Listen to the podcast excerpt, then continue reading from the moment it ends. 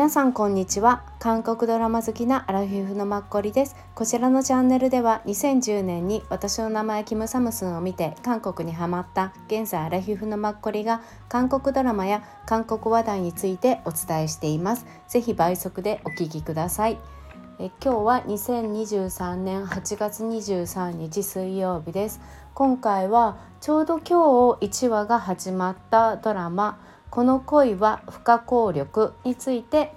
えっと、話したいと思います。ちょうど日本でも JT あごめんなさいネットフリックスで公開されていて韓国ではちょうど JTBC で両方今日1話が公開されています。韓国のタイトルはね「イ・ヨネネン・ブルカハリョク」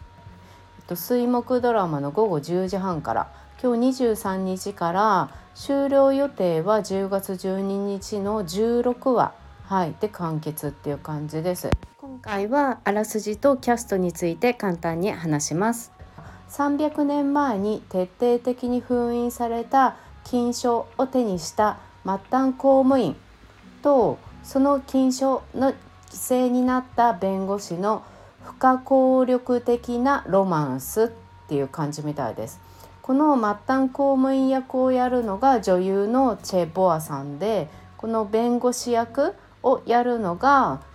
俳優の SF9 に所属するローンさんになるみたいです。はい、まだ私見てなくってじゃあなんでこれを喋ろうかって思ったのかが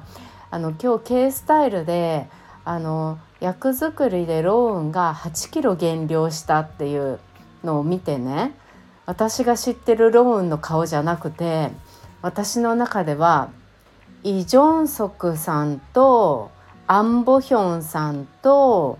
あのドクター・キム・サブ3にも出てたあの男の人ブラームスは好きですかとかにも出てたあの男の人、うん、にみんなを合わせたような顔だなって思っていて私は4モで一番最初ローンさんを見たんですけどちょっと全然違うと思ってちょっとびっくりして話したくなりました。はい。なんかこの一応痩せた理由的にはこの役自体がね遺伝的な体質など家族性があるものだから体重を8キロ落としたっていう風に本人的にはいつもよりいい感じに映ってると思いますって言われて満足げっぽいです。はい。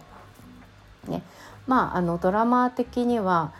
あの言ったような、まあ、ロマンスコメディですよね。あとまあファンタジーがついてくるかなその昔の300年前とかなので。はい、でえっと全くどういうストーリーかわからないんですけどポスターだけ見ると、まあ、2人が立っててなんとなくまあファンタジー的なキラキラな感じでどういうドラマなんだろうって思って企画のね作家さんの意図としては夢が持てない現代を生きる全世界の人たちにささやかな幸せを届けるファンタジーを描こうとされたみたいです。うん、あの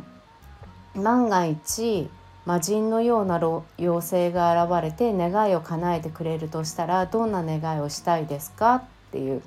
それがありえないことだとは分かっているけれどもやっぱり想像したくなるって妖精が現れて何か願いがあるって聞かれたらビルのオーナーになりたいとかカンナムの方にビルを持ちたいとか冗談のように本気で言いますっていうふうに作家さんは言われていて、まあ、現代を生きるね若者の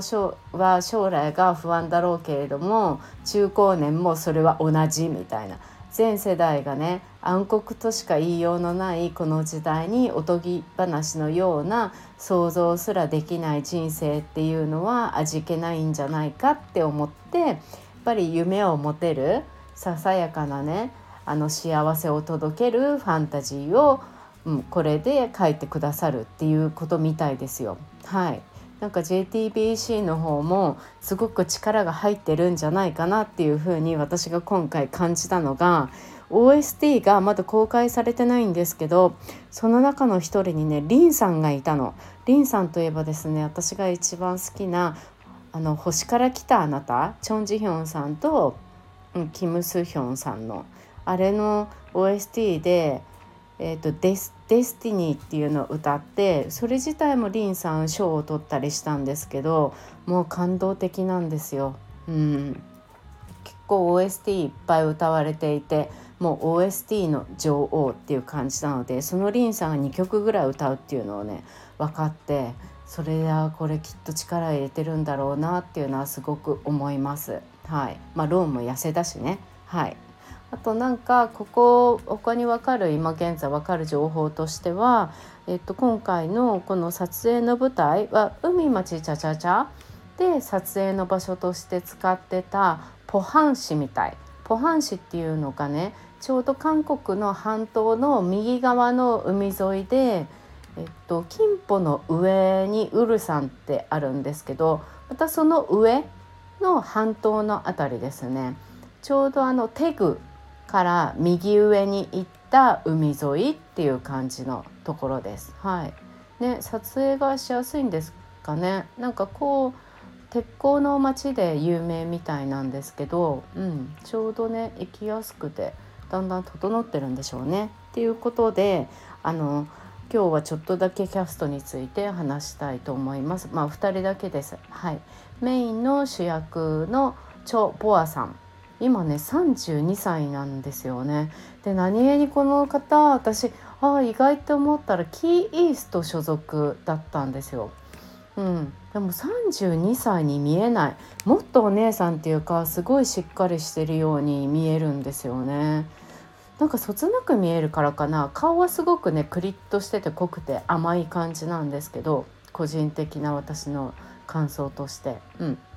でもなんとなくさっぱりしてそうな性格のような気がしないでもない勝手に想像します。はい、でボアさん今回のこのドラマの前では「組ほどん」に2023年に出られてました。はい、であとねその前には軍検事ドーベルマンでアン・ブヒョンさんと一緒に女性としての軍人を演じてた私これ見てたんですけどすごいね似合ってたよかったテキパキ動いてたし顔がね甘い女性っぽくてえ、坊さんやるんだって最初思ったんだけど軍服ずっと着てて。でもすごいね似合っててよかった。この2人似合ってた。うんしかもあそうだな彼女はずっと検事の役だもん。あ検事じゃないわ。軍事の役だもんね。アン・ブフンさんが、まあ、弁護士っていうだけで。そう。でその前にやってたのがねプレストっていうのとボックスがとらわったとかあと「愛の温度」とかにも出てるんですよね。あと「うちに住む男」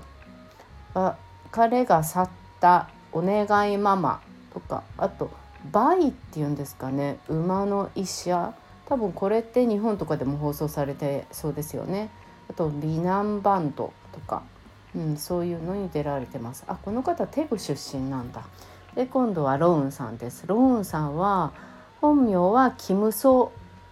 あソックさん、うん、27歳だから私いつこの人軍隊行くんだろうって最近ずっと思ってたんですよね。うん、しかも SF9 でもあれなんですねセンターでリードボーカルなんてねすごいですよね。私 SF9 の曲をねなんかの一番最後のドラマのエンディングで聞いてあのこの曲いいなってすごい思ったらそれで SF9 って知ったんだよな。出てたのがこの前になるとレイスですね。特別出演2話にしてた。うんうんそう確かに。うんしてたかな。そう。であと2022年に「明日ってねイル」っていうのに出て私これも見たな。はい。これもなんか全然見るつもりなかったんだけどその前にネイルの前にあのローンさん4モに出ましたよね。4モはネットフリックスでもやってるんじゃないのかな。カタカナで4モってあの恋した「う」みたいな、うん、あれでパク・ンビンさんと一緒に出ててパク・ンビンさんのことを慕う男性っていう感じ。この時初めて私見たんですけど背が高くて体格よくてあこの人 k p o p なんだでもうまいなとか思って、うん、すごい役に似合ってた。だ次のネイルでだからローンが出るから見ようって感じでなんか見ちゃったんですけどまた全然違う役ででもそれもなんとなくマンネで可愛がられるっていう感じででもすごい似合ってました。うん、でそれもねキム・ヒソンさんとかと一緒にそうあの現世から前の時代確か前の時代だよな、うん、に行っちゃうんだよね。そうそういうのに出てましたね。はい。あとはローンはあそう先輩そのリップスティックを塗らないでっていうのとか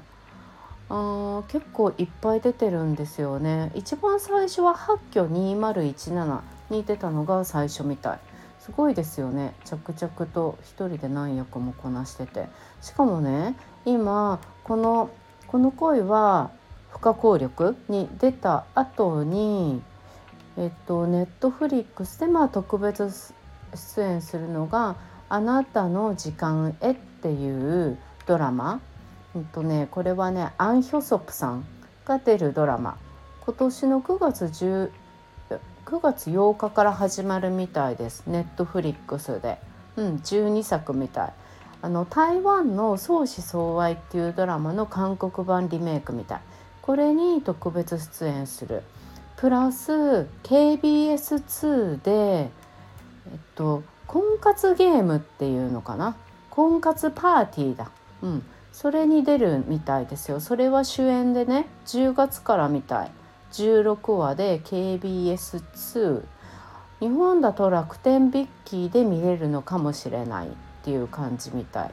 ね、これなんか婚活パーティーとかさすごいタイトル聞くとすごい楽しそうな。のでも相手の人私知らなくてジョ・イヒョンさんっていう23歳ぐらいの女の子と一緒に出るみたい。結構ねそれの方が楽しみですよね、うん、ちょっとなんか最近さ重いのとかカルト系が多いからちょっと明るく平凡なのを見たいですよね。うんあのあの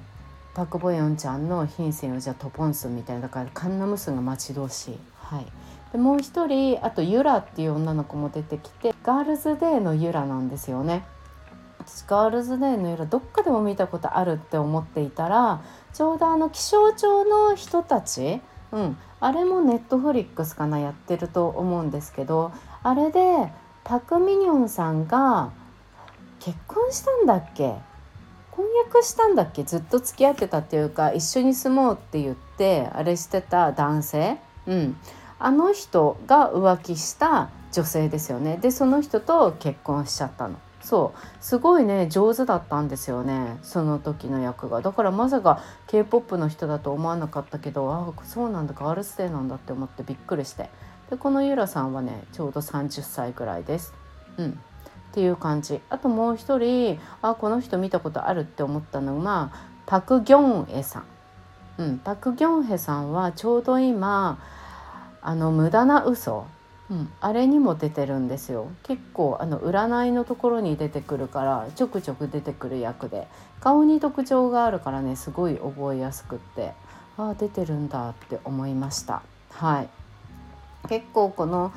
ねこの声は不可抗力ちょっと気楽に見れそうなので今のシーズンいいなって思って。あのハン・ジミンさんの昨日言ってたヒップハゲも見なきゃだけどちょっとこの声は不可抗力の方が自分的には見やすいかも、うん、早速見てみようと思います。結構ローンが好きなのかもしれない、はい、でも痩せない方がなんとなく私ローンさんはいいような気がします。うん、もうちょっとなんかね痩せちゃうともうちょっとね30代になったらきっとみんなどんどん締まってきて痩せると思うから前のままの方がにいてほしいなって思います。はい以上です。今日もありがとうございました。また次回もよろしくお願いします。